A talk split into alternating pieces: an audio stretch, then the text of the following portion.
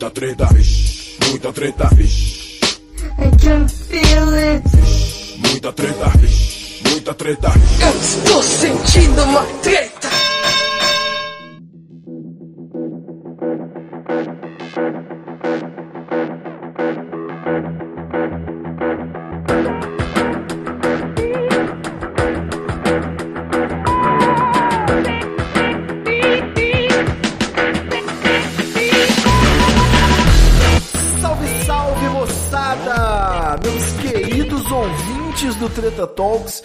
Podcast do treta.com.br, o seu podcast sobre as tretas do mundo atual. Aqui quem tá falando é o Ivo Neumann e eu tô aqui mais uma vez, muitíssimo bem acompanhado dele, meu camarada Ian. Fala aí, doutor Ian, com 7 Y e sem sobrenome. Eu adoro entrevistar hacker. E aí, Ivo, tudo bem? É um prazer estar aqui. Ian com Belezura. 7Y mesmo, tem que pronunciar com 7Y. Mas, beleza, vamos lá. É isso aí, o Ian é desenvolvedor de software, né? Ele é o famoso doutor, como é que é o Mr. Anderson, o Neo de Matrix, porque nos bastidores aí ele também trabalha com a pílula vermelha no esquer.dev. E isso não é não é gracinha de startupeiro, não, né? O esquer.dev é o URL do seu Exatamente. site Pode acessar aí. que é um blog comunista sobre tecnologia. E me chamou muita atenção no final do ano passado, no lançamento, me chamou muita atenção a sua bandeira e a sua militância no, no que diz respeito à privacidade online, né? A gente vai falar disso. Me chamou a atenção novamente quando você voltou aí com alertas sobre eh, a rede Mastodon, que estava sendo aí alardeada, né? Como um novo Twitter. Foi uma briga. Exatamente, eu se foi, vamos falar também. E me chama a atenção suas threads, né, no Twitter. Então, é, eu tava falando com você antes, você une aí duas coisas que eu gosto muito, que é a esquerda com alta tecnologia e que eu não entendo nada. Então, é minha oportunidade de falar sobre um assunto que eu gosto e não manjo, sem correr nenhum risco, porque qualquer coisa você me corrige, que você me ensina. Perfeito. Acho que você tá numa categoria muito comum. Muita gente é de esquerda, se interessa por tecnologia, mas ainda não manja muito. Isso, é a categoria afegão médio, né, que chama o homem médio. Então, eu até vou, vou falar pra você o seguinte. Quando eu, eu sou formado em Direito, né, eu gosto, faço negócio de site desde antes da faculdade, mas eu fiz a minha carreira em Direito e o meu TCC foi sobre filosofia do direito. Naquela coisa de, de eu já estava envolvido com um projeto há meses escrevendo aquela merda, né? E eu precisava de um último capítulo contundente para fechar. Eu comecei a, a divagar aí, meio deslumbrado com as novas tecnologias. Era uma época que eu já tinha site, já ganhava dinheiro vendendo banner, né? Então tava achando aquilo tudo incrível. Começou rede social, Orkut, Fotolog. Então eu tava bem deslumbrado com o potencial das redes. Tá revelando a sua idade, hein? Ô, rapaz. e eu fiz um, um, um capítulo inteiro final dizendo que tudo que a gente conhece hoje, no caso era 2007, né? Será revisto pelas novas tecnologias, porque as pessoas não precisarão mais de representantes com novas tecnologias, você não precisa mais de cartório, não precisa mais de polícia, é tudo online agora, né? E o tempo me provou aí que eu estava errado, completamente errado. Toda aquela minha esperança numa democracia online, né, o aplicativo para você fazer a lei do seu próprio país, não é possível hoje porque a gente, a internet virou território de duas grandes empresas, né, no mundo todo. A gente fica só nas redes sociais produzindo conteúdo para empresas e Perfeito. é, naquele papo de se a gente não paga é porque a gente é o produto, né? Então a internet veio como uma onda, uma avalanche no cenário político e trouxe até a extrema direita ao poder. Então, assim, você aqui, esse momento, é uma pessoa que pode me dar uma luz, já que você tem um projeto de esquerda e tecnologia, para me dizer quão otimista, quão pessimista você já foi, você é hoje, né, sobre essa relação entre novas tecnologias e política. Bom, acho que pra começar, se eu criei o blog, se eu criei o perfil no Twitter, é porque algum otimismo eu tenho. Alguma esperança de que as coisas podem dar certo, eu tenho. Você mesmo disse, a a internet ajudou a colocar a extrema-direita no poder, e a gente consegue ver com facilidade como eles dominam essa tecnologia toda muito melhor que a gente. Então, toda é, aqueles aqueles grupos gigantes, massivos no WhatsApp para espalhar fake news, como os bots no Twitter, que a gente consegue ver que estão sempre aí. Agora tá bombando um perfil no Twitter que é. Eu não lembro o nome do perfil agora, mas. O bot Sentinel, né? Isso, esse. Que tá toda hora falando que alguma tag pro Bolsonaro tá, tá no trending e, é, e foi levantada por bots. E nunca tem uma tag de esquerda levantada por bots. Exato. A gente, a gente é muito mais fraco que eles nesse Tá motivo. faltando dinheiro, né? O pessoal da esquerda Exato, tá muito exato. duro. É, falta dinheiro, falta tecnologia pra gente e falta bom senso às vezes também pra gente, porque a gente ajuda a levantar muita tag de direita, por exemplo. É, a gente ainda não. não- Dando RT né, no bot Sentinel, por exemplo. né? Exato. Exato. Ou cotando algum louco da direita pra xingar ele, em vez de dar print. Então tem esse tipo de coisa. A gente ainda ajuda muito eles e isso me traz um pouco de, de pessimismo, mas ao mesmo tempo me mostra que esse espaço precisa ser preenchido, então de Exato. precisa ser discutido essa ligação de esquerda e tecnologia pra pra gente ter algum sucesso. Exato, mas você, indo fundo na pergunta que eu te fiz, você é daqueles que tem medo de um futuro catastrófico, sabe? Que as empresas detêm tanta informação sobre a gente que a gente passa a ficar indefeso, completamente indefeso? Não, não tenho. Por quê? Porque existem ainda alternativas, existem. é, Existe gente que tá lutando contra isso diariamente, e isso na tecnologia a gente consegue ver muito bem, que tem gente que, que se importa com isso e, e luta para isso diariamente, com produzindo coisa, desenvolvendo, trabalhando com isso.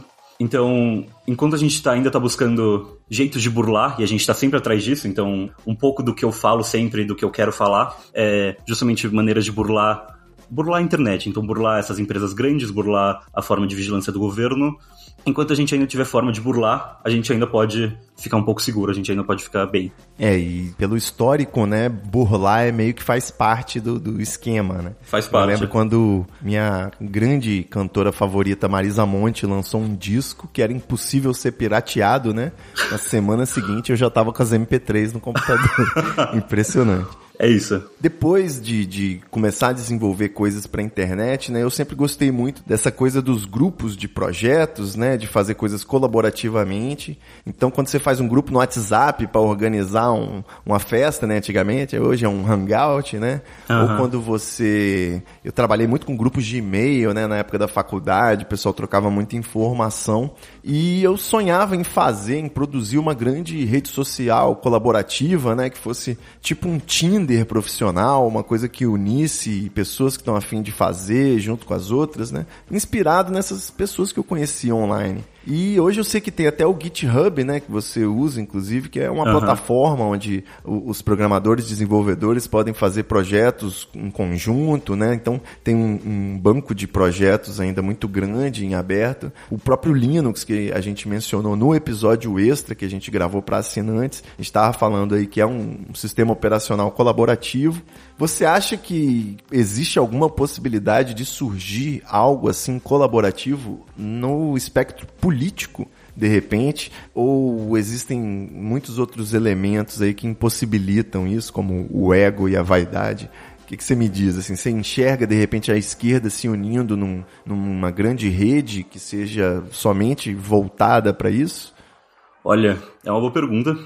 Eu acho que de certa forma a gente tem espaços que são assim, porque até a coisa de, de comunidade de software, esse tipo de coisa, não é tão utópico assim, né? A gente tem briga, a gente tem rivalidades, então a gente tem, sei lá, é, por exemplo, navegador. A gente tem muitos navegadores que, que a gente pode usar. Alguns são free software e open software, então alguns têm comunidades trabalhando nisso e são separados, entende? São coisas que não conseguiram se unir. Não existe um navegador único, por exemplo, não existe um programa único para cada coisa que a gente faz.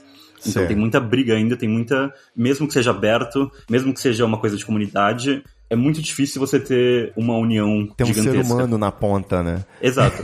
Então, pensando em política, eu acho realmente difícil a gente pensar numa, numa união geral e aberta assim. Eu acho importante a gente começar a pensar em alguma forma de socialização das discussões, assim, mas eu não vejo muito forma de fugir de partido, por exemplo, talvez com sindicatos, esse tipo de coisa, mas eu sou, eu sou do time que vai para isso, vai para esse caminho, de achar que, é, que o caminho é mais partidarizar e talvez de uma forma mais, é, mais ampla, de forma mais convidativa. De repente, instrumentalizar essas entidades que já existem, como os Exato. sindicatos e os partidos. Exato. Mas pensando assim numa grande rede que pudesse ser uma frente ampla, que pudesse usar o online para unir essa galera de espectros assim, né, tão não tão iguais. É muito otimismo, né? Acho que eu tô indo um pouco além do, do limite. Eu acho muito otimista, eu acho muito otimista. Eu acho que usar o, o online, usar a internet é fundamental pra qualquer coisa. Não tem jeito, não tem saída. Tanto, tanto para chamar gente para esses, pra esses grupos e para esse tipo de coisa, até para se organizar e, e para montar esses grupos mesmo. Mas acho que barreira ideológica de, de debate ideológico vai ser difícil de quebrar. Ainda vai ter gente brigando de qualquer jeito. É, já, já que a gente não tem a união, a gente pode ficar aqui com as pequenas novidades que aparecem aqui e ali, né? Exato. É, como o próprio Esquerdev. E outro dia eu estava assistindo o programa do Gregório do Vivier, né, na HBO, Greg News. Aham. E ele fez uma piada lá que ele registrou o domínio advogados, né, para fazer uma plataforma que conecte advogados trabalhistas com trabalhadores. Enfim, achei interessante e acho que pequenas iniciativas, né, numa hora é igual startup, uma hora dá certo, dá certo, Exato. né, uma hora certa boa. Mas sobre o Esquerdev, acho que um dos temas principais que é sempre levantado lá, e eu gostaria né, de falar mais um pouco, é a questão da privacidade. Né? No Certo. momento tem dois artigos lá, que é um é sobre essa, a importância da privacidade, e outro até que fala sobre alguns problemas de segurança do Mastodon, essa onda toda. Mas eu, eu queria que de, um- de uma tacada só, assim, você me convencesse que você não é uma pessoa que é nerd e paranoica. Que a preocupação com privacidade tem algum sentido. o que eu quero dizer, na verdade, é o seguinte: essa não é uma guerra perdida. A gente não está arrumando para um planeta em que a privacidade perdeu. Você é o herói da resistência? Como é que a gente faz? Não, não, a privacidade não perdeu. Mas a gente, é, a gente tem que lutar por ela, mesmo não sendo uma guerra perdida, é uma guerra que está em andamento. Certo. um é, é um pouco difícil falar de privacidade, desse tipo de coisa, porque é sempre assim, as pessoas acabam dividindo, acabam sendo divididas entre o grupo que não liga pra nada, assim, e que acha que não importa, ou que acha que é uma guerra perdida, ou que diz que não se importa, o que é mentira. As pessoas se importam sim, mas eu vou falar disso já há pouco. Mas Ou- não ao ponto de ler os termos de uso, né? Exato, não um ponto de os termos de uso. E tem um grupo que se importa demais e que fica com aquela fama lá de chapéu de alumínio e esse tipo de coisa. E que Certo. existe, né? Esses dois grupos existem. O grupo que não liga pra nada e o grupo que liga demais. E eu acho que ninguém precisa ser de nenhum deles. Uma coisa que eu defendo muito quando eu quero falar de privacidade e, e ainda quero falar mais disso é de que você não precisa, para se importar com privacidade, ser esse nerd obcecado. A gente, quando a gente vai pensar em privacidade, em segurança digital, esse tipo de coisa, a gente tem que pensar na gente, a gente tem que pensar no nosso uso da internet. Então, como eu quero que seja o meu uso? O que, que eu quero proteger de mim, sabe? O quanto eu quero me esconder, o quanto eu quero me, me preservar, o quanto eu quero preservar as coisas que eu faço, as pessoas com quem eu converso, como eu quero que seja isso pra mim. Porque tem coisas que não tem jeito. Por exemplo, um influenciador digital, ele ganha dinheiro se expondo na internet. Certo. É, então vende a privacidade dele diretamente, né? Exato. E essa é uma opção dele. Então ele não, não tem por que seguir algumas coisas que eu falo no blog ou que eu vou falar, porque não faz sentido pra ele, não bate pra ele. Certo. Mas algumas coisas ele vai conseguir, ele vai conseguir seguir. Então, sei lá, pensando em, em segurança digital, mesmo ele, ele não tendo que se importar tanto com alguns, alguns aspectos da privacidade, ele ainda tem que proteger a senha dele, as contas dele, esse tipo de coisa. Ele ainda não quer que os fãs dele descubram o endereço onde ele mora, porque senão vai, vai ter confusão, esse tipo de coisa. Então, de certo ponto, todo mundo quer proteger alguma coisa. Sem dúvida, não quer que ninguém tenha acesso às suas mensagens, né? Acesso às suas conversas privadas. É só a gente pensar. Eu dou um Os exemplo. nudes na, na, na pasta guardada, escondido também. Perfeito.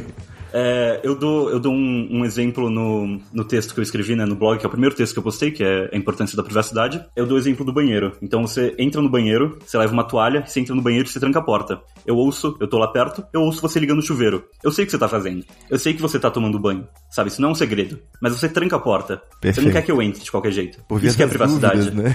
Exato.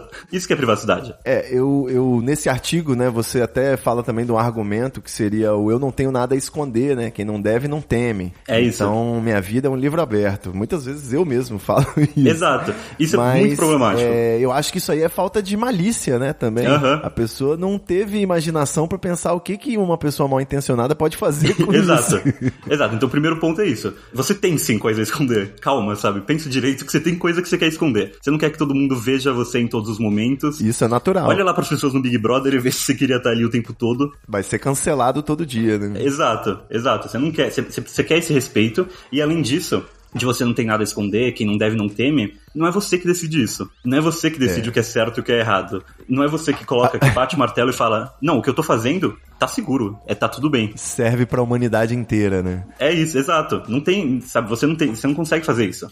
Então, é, Você pode fazer alguma coisa que é perfeitamente legal hoje, então você faz todo dia alguma coisa que é perfeitamente legal, perfeitamente normal, e no dia seguinte isso foi proibido. O que você vai fazer? Você não tá mais fazendo coisa certa, você vai simplesmente parar e apagar tudo que você fez antes? Como que você vai apagar se todo mundo já tá vendo? O Luciano Huck apaga foto direto aí, rapaz. Ele lida bem com esses problemas. ele lida, ele, tem que ouvir o podcast. É importante colocar que a privacidade está na Declaração Universal dos Direitos Humanos, né? Exato. É um direito inalienável. Não é porque você é um influencer que você não pode ter direito ao seu momento de intimidade, inclusive, né? Tá As na celebridades Declaração dos Direitos. Humanos, tá na Constituição, tá em lei, né? Marco Civil, é, Lei Geral de Proteção de Dados, sabe? Não é uma coisa ab- abstrata, assim, que, que ninguém pensou nisso. É uma coisa séria. É, é porque já foi concluído pela humanidade que a pessoa precisa daquilo para manter a saúde mental dela, inclusive, Exato. né? Precisa de ter o seu, sua individualidade, sua privacidade. Perfeito. assim, é por a gente estar numa plataforma nova, né, num novo contexto tecnológico, as pessoas regridem um pouco, né? Porque todos os adultos de antigamente sabiam muito bem que você não deve conversar com estranhos, que você não deve dar sua informação ao telefone, aquela coisa toda. Agora, a partir do momento que mudou pro WhatsApp, tá a pessoa mandando dinheiro pro príncipe nigeriano, né, mandando dinheiro pro, pra outro, achando que é um amigo só porque tem o mesmo nome, né? Carregando celular na Enfim. prisão, colocando crédito. Exatamente. Então, parece que, que houve uma regressão nessa preocupação com a privacidade, naquela de pensar que internet não tem lei, né? Que internet é tudo liberado. É isso. Ou uma preguiça como eu, na verdade, eu penso assim, eu sou do, do time que pensa assim, quando houver um problema de privacidade muito grande, por exemplo, com o Facebook, eu vou ler uma matéria no jornal, entendeu? Vai sair na Folha, vai sair no Intercept, vai ser um escândalo. Então a gente fica deixando rolar enquanto isso. Então, esse grupo é muito comum. E olha, eu vou dizer que é o pior grupo, vou te acusar disso, de fazer parte do pior grupo. é o grupo que. Analfabeto político, né, digital. Né, mas é o grupo que se importa, que sabe que é importante. Mas Certo. que não vai fazer. a- dar o passo pra mudar. Porque acha que é muito complicado, porque fica com preguiça. E eu tô aqui pra dizer que não é muito complicado. Que você pode conseguir se importar com isso e aos poucos lidando com isso. Eu não quero jogar um monte de coisa e falar, você tem que fazer isso, você tem que parar de usar Windows e você tem que parar de usar coisas do Google, sabe? Eu não vou falar uma coisa assim, porque isso não é real, isso não é possível, você não vai fazer isso. Você tá muito acostumado a usar certas coisas, a se comportar de certa maneira na internet, e você não vai mudar tudo isso completamente de um dia pro outro. Mas eu posso começar a te dar dicas de algumas coisas que você pode ir aplicando na sua vida, e isso vai melhorando a privacidade sua. A questão Certo. da privacidade também, e eu já quero falar, quero falar disso de que justifica um pouco do porquê eu tô fazendo meu trabalho, é que a sua privacidade importa pra mim também. Eu mando uma mensagem pra você, a partir desse momento eu já tenho que me Eu preocupar respondo, com a sua... não estou à venda, querida. A partir desse momento eu já tenho que me preocupar com a sua privacidade. Então, começa a pensar nisso em como a internet está ligada, sabe? Em quem manda mensagem pra quem, é esse tipo de coisa, quem troca coisas privadas com, com quem. E, e acaba sendo que, que eu me tenho que me preocupar com a sua, que tem que se preocupar com outra. Então, no geral, todo mundo tem que se preocupar com todo mundo. Acaba virando uma coisa muito ampla. Não é tão. Eu, eu, eu quero tirar esse estigma de, de individualista também, porque não é uma coisa. Não é só sobre você. Não é uma decisão pessoal. Exato. É uma questão política, exatamente. Exato. Mas é, é, vamos lá então. Você falou, por exemplo, usar Google, né? O Esquerdev é um blog que não usa Google Analytics. Não usa. Ele não, não usa é, nenhum código de terceiros que é justamente para garantir a privacidade do visitante. Eu tô reparei até. feliz que você leu a minha política de privacidade. Não, e eu vou te dizer que eu fiquei mais chocado quando eu vi que para mandar um e-mail para você, você tem até uma chave de criptografia, né, para poder fazer Eu tenho. Não a é obrigatório, você pode mandar. segura. Isso. Você pode mandar um e-mail normal, viu? Se você quiser mandar um e-mail pro Isquerdev, contato.isquer.dev, pode mandar. Mas se você quiser criptografar, Vai que você é um hacker, né? Vai que Exato. você teve acesso aí ao Telegram de alguma autoridade. mas exatamente isso. Então, se alguém te- teve, quiser me contar alguma coisa, não, não tô esperando por isso, mas vai que acontece. Ficaria muito feliz de ser o primeiro blog a noticiar alguma coisa assim. Você pode me mandar com segurança, usando uma, uma chave pública, né? Uma, no GPG, que vai criptografar essa mensagem, só eu vou conseguir ler. Perfeito. Mas no, tirando aí, no, no dia a dia, que coisas você acha assim que é um absurdo que as pessoas já não tenham providenciado? Por exemplo, aquela, como é que fala, dupla verificação, que é Isso. quando você precisa Nossa. receber um Pra Essa convencer a minha família a usar já foi uma dor de cabeça gigante. Ela, ela, eu não sei, você, eu coloco, coloquei ela no Gmail, coloquei ela no WhatsApp e tem um negócio do, do chip do celular também que você tem como fazer uma senha do cartão SIM, né? Então no celular, além do padrão do Android que eu uso pra logar, quando ele reinicia, ele sempre me pergunta a senha do chip. Então, assim, eu tô me sentindo seguro por enquanto. Mas o que, que você acha que é pra ontem que todo mundo tem que fazer assim pra se resguardar?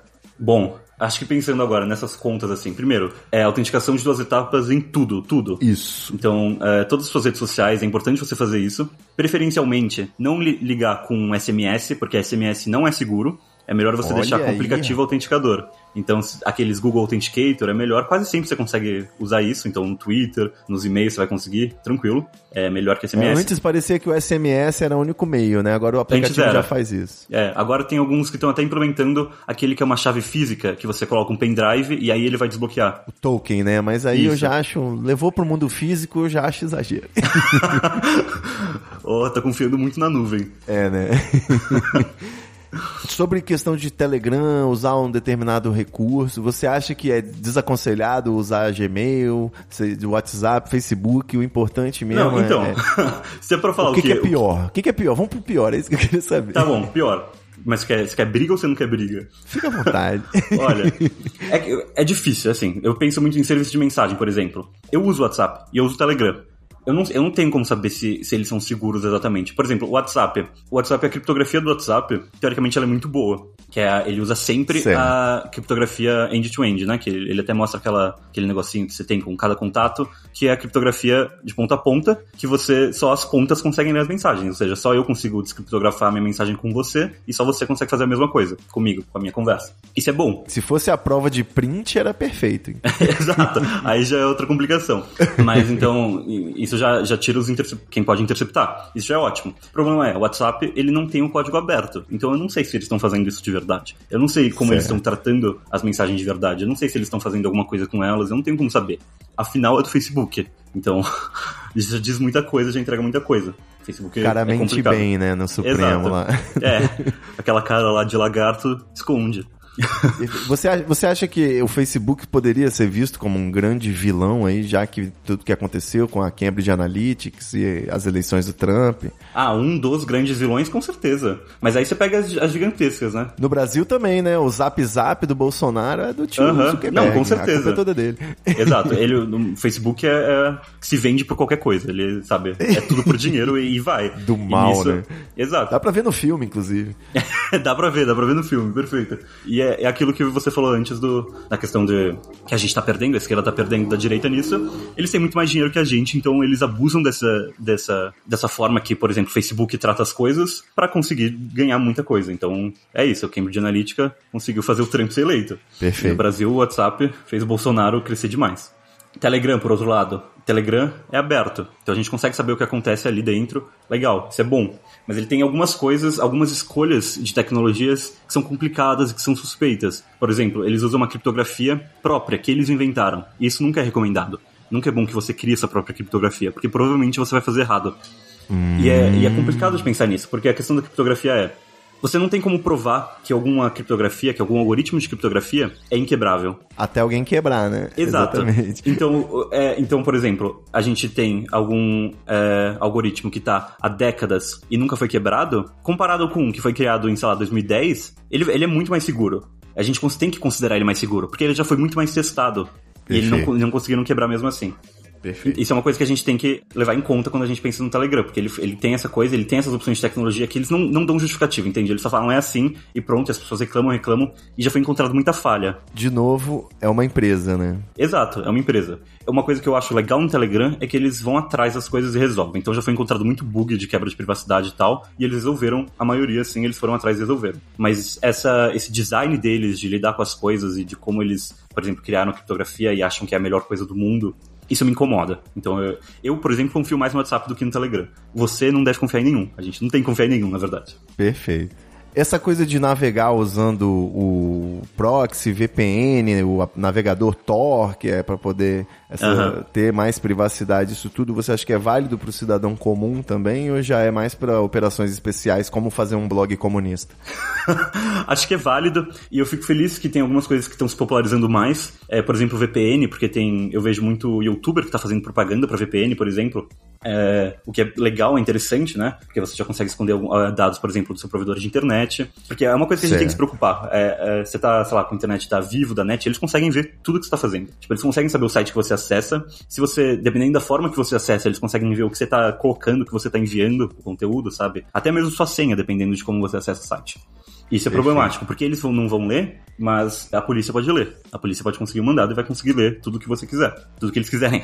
Olha Então aí, você tem que, tem que se preocupar nessas camadas, sabe? De quem a gente tem que esconder. Por exemplo, o provedor. Usando uma VPN, você já consegue esconder coisas, porque já não, não cai no log deles. Porque é como se você estivesse usando um outro IP, né? Se você está usando uma outra máquina, entre aspas. Você não está usando uma outra máquina de verdade, mas você está pegando a internet e passando por uma outra, por um outro lugar. Isso é bom. Eu, eu não uso VPN. Por quê? Porque VPNs são de empresas e eu não confio nisso. Então, você vai pegar uma VPN e ela vai te falar que ela não guarda nenhum registro, que ela não guarda logs do que você faz. Isso é mentira. Ela guarda.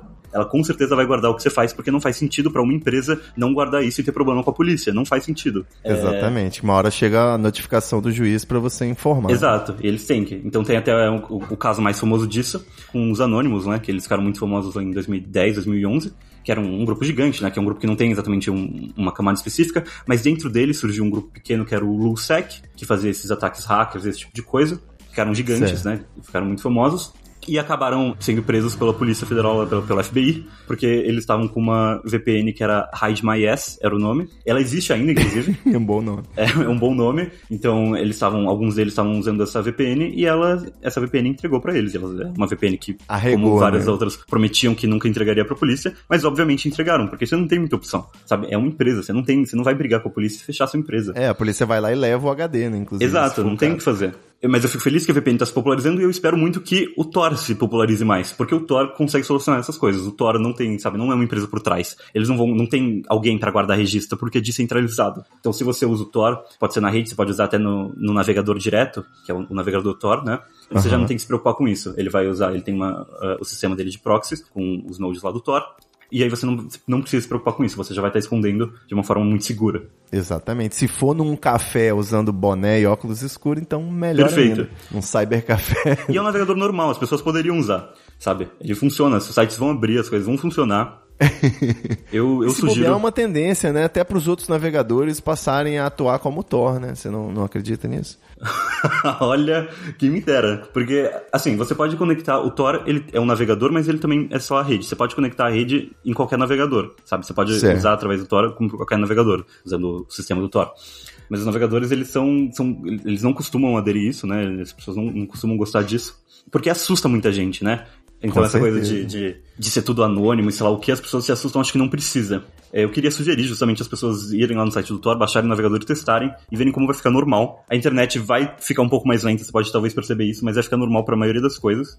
E, e, essa é a minha recomendação. Então, tenta instalar o Tor, tenta ver como é. Se ficar bom, deixa como padrão. Se não, deixa lá, usa de vez em quando. Usa vale quando você for fazer um, um comentário num, num blog de esquerda. Exato, não, mas é isso. Vai fazer um comentário num blog, é, algum comentário que você não quer que, que, que não é exatamente mais adequado, assim, para ficar público, faz pelo Tor. Ninguém vai conseguir te achar depois. Mesmo que chegue lá no, na polícia, eles não vão conseguir te achar. Faz isso. É Confia. uma camada de segurança, né? Exato. É igual, basicamente, o que eu fiz em 2005, quando eu inventei o pseudônimo Ivo Neumann, né? Eu botei uma camada de proteção no meu nome civil, porque eu sabia que na internet eu só ia falar merda. E Exato. eu já tava sendo processado pela terceira vez. Então, Exato. porra.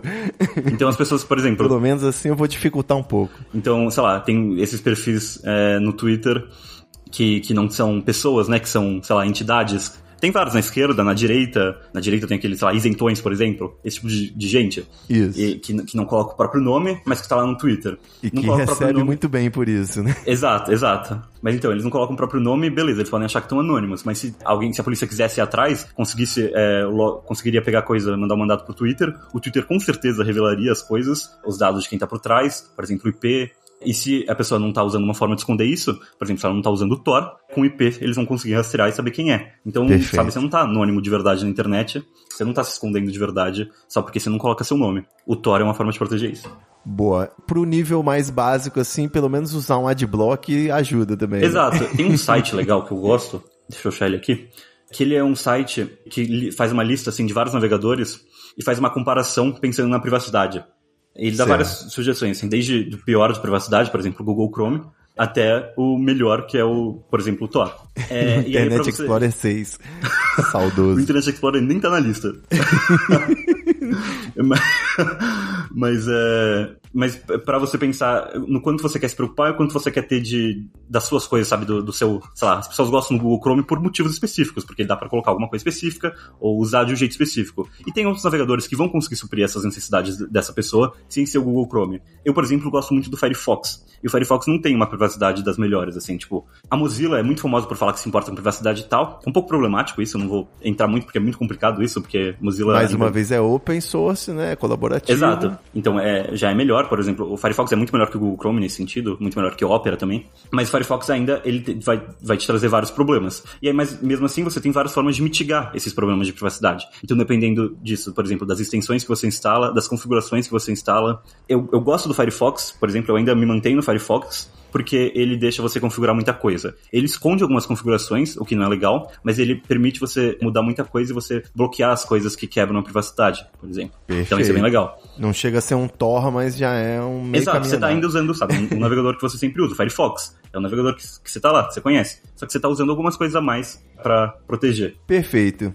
Ian, com 7Y, eu tenho uma preocupação aqui a mais, que é a seguinte, vou, tra- vou trazer esse episódio mais para a linha do tempo. É, a gente está no meio de uma pandemia mundial, Estamos. com todas as fronteiras fechadas e estamos caminhando aí para uma crise política sem precedentes. Não sei se, né, se dá para dizer que teve algum Olha, se precedente. você tá ouvindo esse podcast daqui a 30 anos, Isso, é isso aí. Saiba tô que foi situando complicado. você na história, exatamente. A gente está atravessando uma crise aí que pode vir a desandar para um surto autoritarista. Sim. A gente não tem aí como ter muita confiança nas instituições brasileiras nesse momento, perante a loucura e a insanidade que estamos vivendo. Eu certo? te pergunto, na hora que o governo lança um aplicativo para dar um auxílio emergencial de 600 reais para os pobres, na hora que a- o Ministério da Saúde, o OMS, lança um aplicativo aí para poder fazer um monitoramento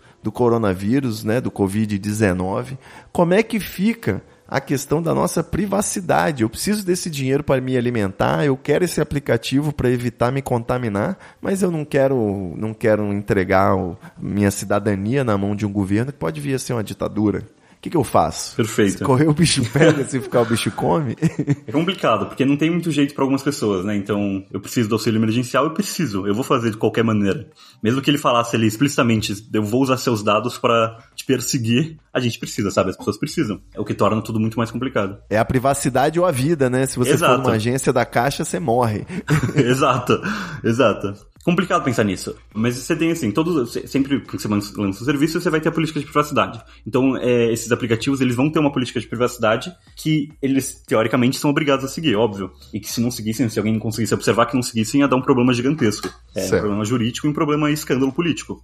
É difícil, eu não, eu, não, eu não tenho como falar, pode confiar, mas eu não tenho como falar pra pessoa não, não fazer isso, porque não tem opção. Então, o que, é, o, o que eu acho importante é justamente a gente. Se a gente pode se prevenir em outros âmbitos e de outras formas, é melhor a gente fazer isso, para que, já que nessa camada não dá, por exemplo, já que eu vou ter que colocar meus dados ali no aplicativo da caixa, como eu posso fazer com que, mesmo que a pessoa tenha esses dados, ela não tenha a minha vida inteira, sabe? Ela não me controla totalmente. Então, o que, que eu, sabe? Quais outras coisas eu posso me proteger? De que outras formas eu posso é, proteger minhas informações? Essas, sabe? Aceita. Essas você já tem que teve que dar porque o governo te obrigou. Você não tem como fugir totalmente. O que mais você pode fazer? Eu acho que o importante é manter alguma esperança de, de pensar como eu posso melhorar então, como eu posso mitigar esse problema.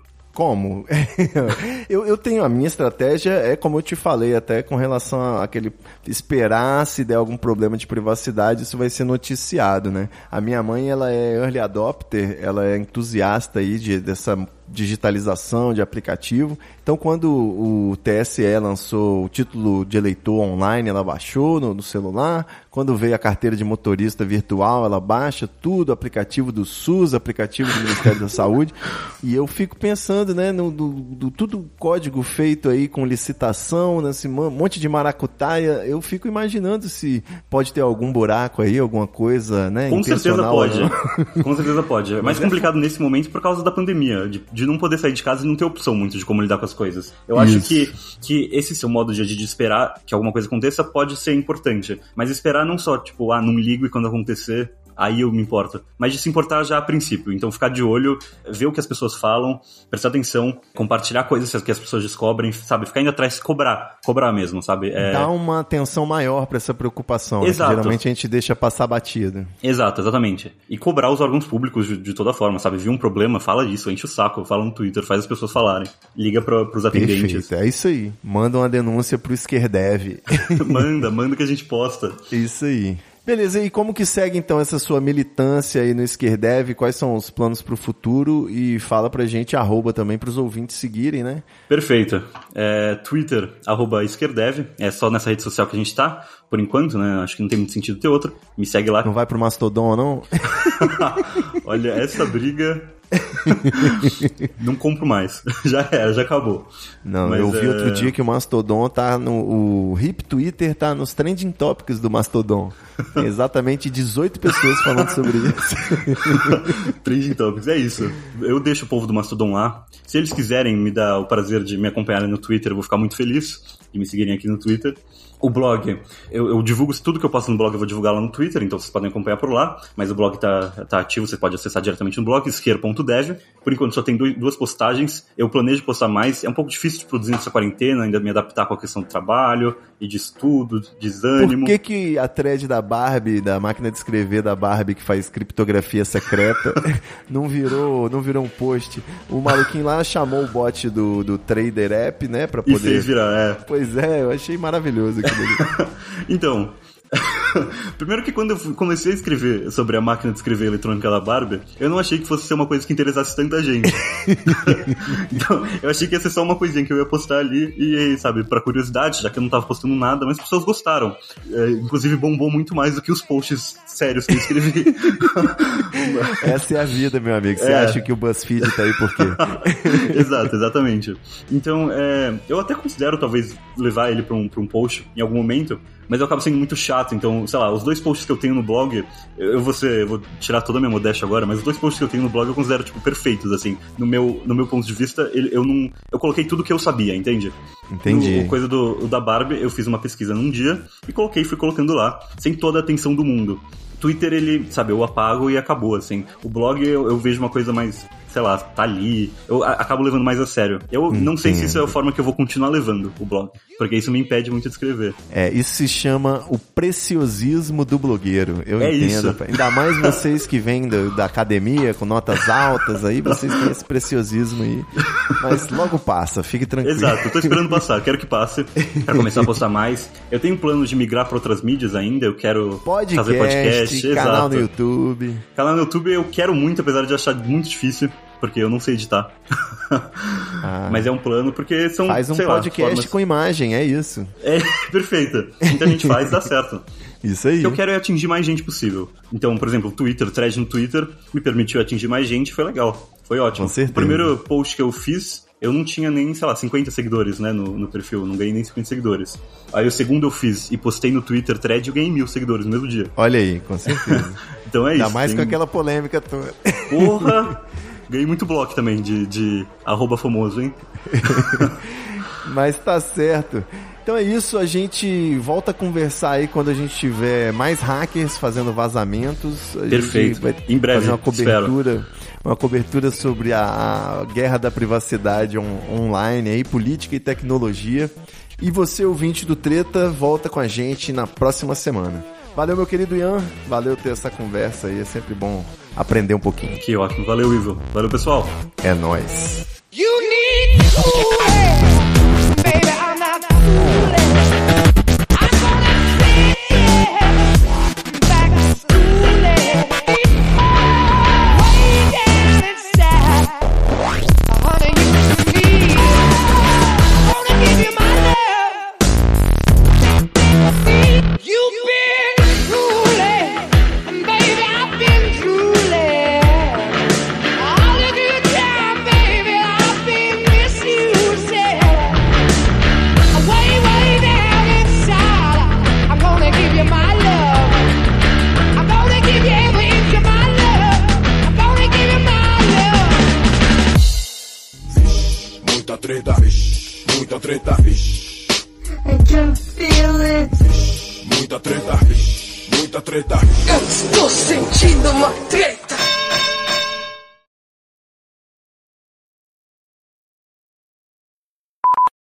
Ah, agora vai. Já gravando aqui. Gravando nos outros também. Então, beleza. Começar por esse papo de sistema operacional. Desculpa, já peço desculpa antecipada porque você vai ouvir algumas tossidas às vezes, tá? Não é corona. Tranquilo. Hum, suspeito. Pelo menos online não tem como transmitir ainda, né? Ainda. Estalo Podcasts.